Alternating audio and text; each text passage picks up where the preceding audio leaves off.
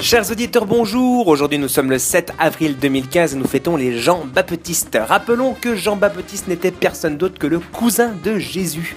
Même si l'entreprise de ce second a connu un certain succès, il faut tout de même reconnaître qu'au niveau du prénom, c'est le cousin qui a gagné. hein. Au passage, un bonjour et un très bon anniversaire à Chino avec qui j'ai partagé une soirée mémorable à la chaise il y a 10 ans.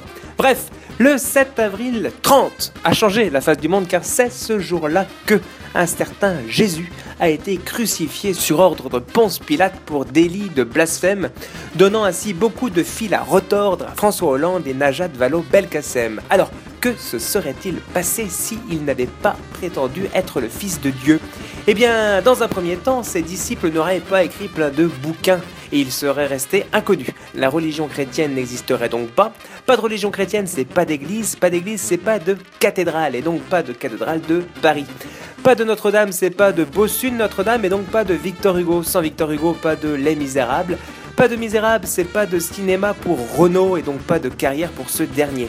Pas de carrière pour Renault, c'est pas de Manhattan Kaboul. Sans ce slow, de nombreux couples ne se forment pas. Moins de couples, c'est moins d'enfants, et moins d'enfants, c'est moins de professeurs. Et donc un budget de l'éducation nationale mieux maîtrisé, CQFD. Rendez-vous demain pour une nouvelle Uchronique. Que se serait-il passé un 8 avril?